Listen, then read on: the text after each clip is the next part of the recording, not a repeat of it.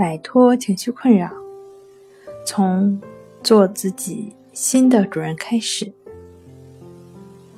大家好，欢迎来到重塑心灵，我是主播心理咨询师刘星。今天要分享的作品是：我该如何集中注意力？心理师用一句话治好强迫症的故事。二，老师说：“那你这么多年是怎么熬下来的？”我是靠不断的寻找稻草熬下来的。季军带着一种自嘲，但流露出的是一种无奈和失望。我这个强迫症会好一段时间。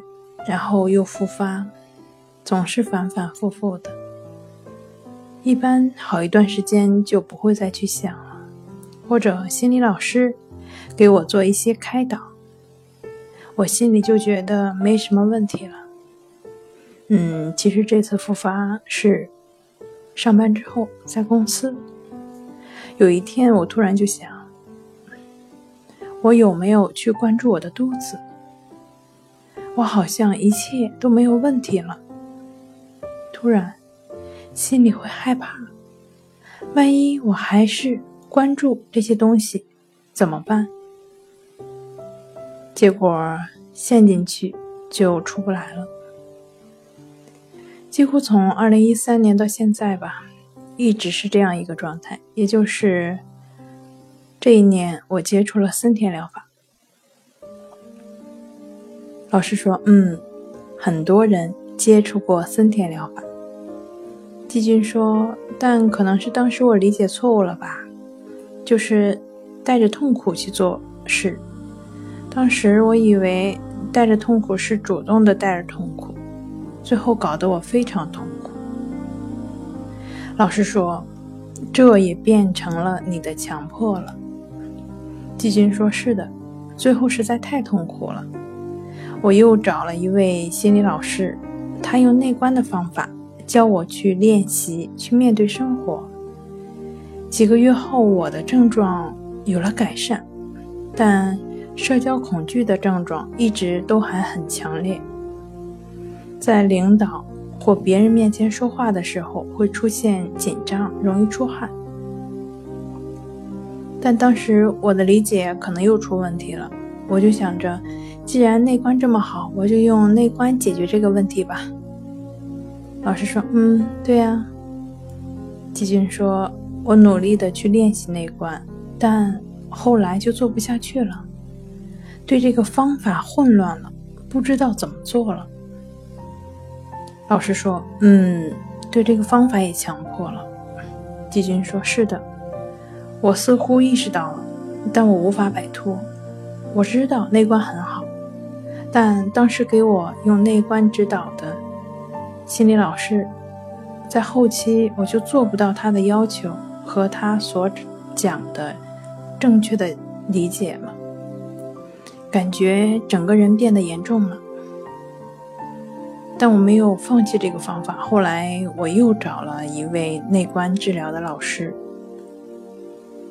他主要宣传的是洞中禅。他说：“练习内观的时候要自然的知道，而不是用注意力知道，否则练了就相当于南辕北辙。而我以前练习洞中禅，就是用注意力在知道，在动，在停。”老师说：“嗯，然后呢？”季军说：“这位老师说我的症状之所以一下子严重，就是因为我之前。”练习出错了，我也觉得我自己的练习出错了。后来我就去上了这位老师的课程。老师说：“那是什么样的课程呢？”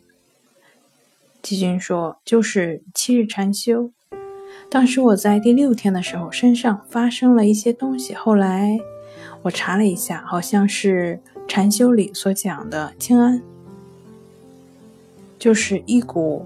热流从尾椎一直上升到头部，感觉一股能量注入到我的脑袋里，虽然发生了这个东西，但是当时这位老师却说我练错了。老师说：“嗯。”学员说：“我现在还在一直纠结这个方法是对还是错。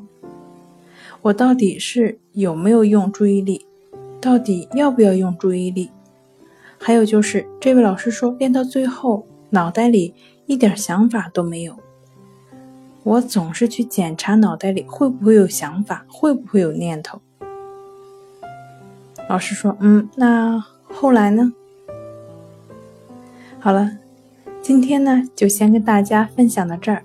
这里是我们的重塑心灵。如果你有什么情绪方面的困扰，都可以在微信平台添加幺三六九三零幺七七五零幺三六。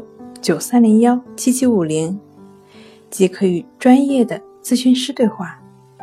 你的情绪，我来解决。那我们下期节目再见。